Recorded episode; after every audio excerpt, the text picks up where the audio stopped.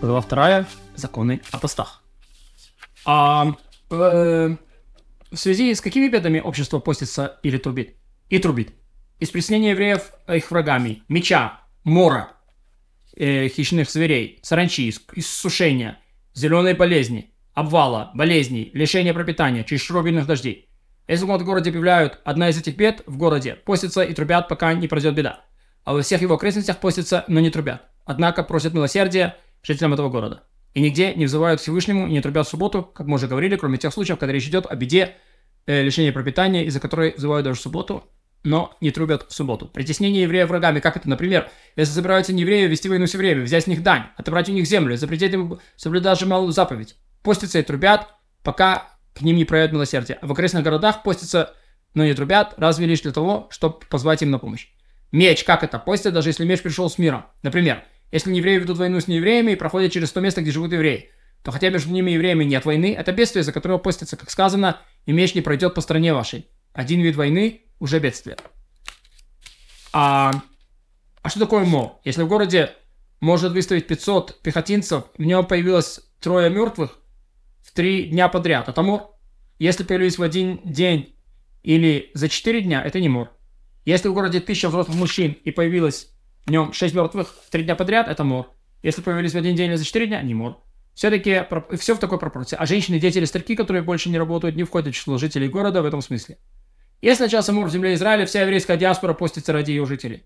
Если мор начался в одном городе, из которого выходят, приходят караваны в другой город, жители обеих городов постятся. Даже обоих, даже если они расположены далеко друг от друга. Постятся из-за нападения хищных зверей. Лишь тогда, когда они в бешенстве. Например, если они показываются в городе днем. Если видят такого зверя в поле днем, причем он видит двух людей и не убегает от них, это бешенство. Если это поле близко от болота, а зверь видел двух людей и погнался за ними, это бешенство. Если он не погнался, это не бешенство. Если же в таком случае, если же на самом болоте, то даже когда погнался за ними зверь, это не бешенство. Кроме случая, когда он задрал двух людей и, и, и сожрал одного из них.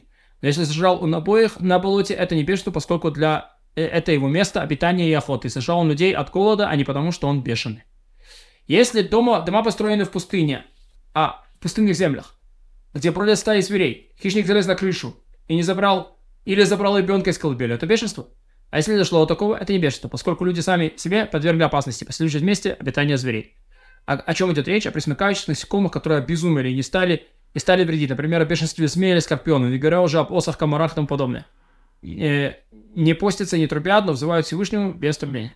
Даже если оказалось одно крыло саранчи по всей земле Израиля, постятся и трубят.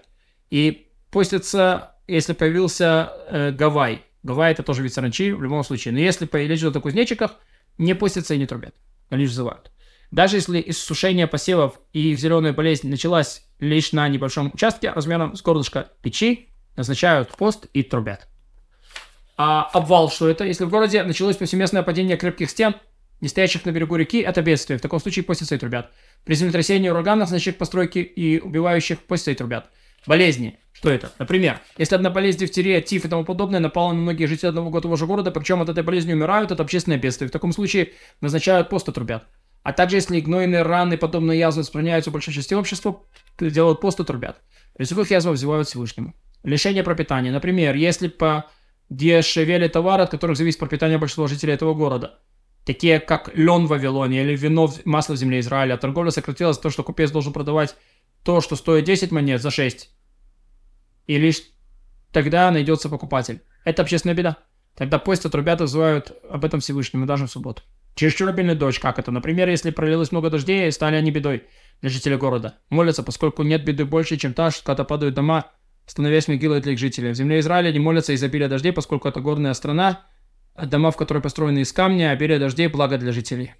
Они молятся, чтобы строить благо. Если взошли посевы, а дожди прекратились, а растения начинают сохнуть и постятся и взывают Всевышнего, пока не пройдут дожди, пока или пока не высохнут растения. Если настало время праздника Песах или близко к тому, в земле Израиля, то есть время цветения, то есть время цветения деревья, и, да, и, и дожди так не пошли, постятся, взывают потом Всевышнему, пока не, не пойдут дожди, достаточно для деревьев. Или пока не пройдут, пройдет время дождей. А если пришло время праздника Суккот, но не пришло не прошло дождей достаточно, чтобы наполнить водой ямы, каналы и пещеры постятся, пока не, пройдет, не пойдет дождь, достаточно для накопления водо- водосборных ям. А если нет воды для питья, постятся ради дождей даже в жаркие времена года.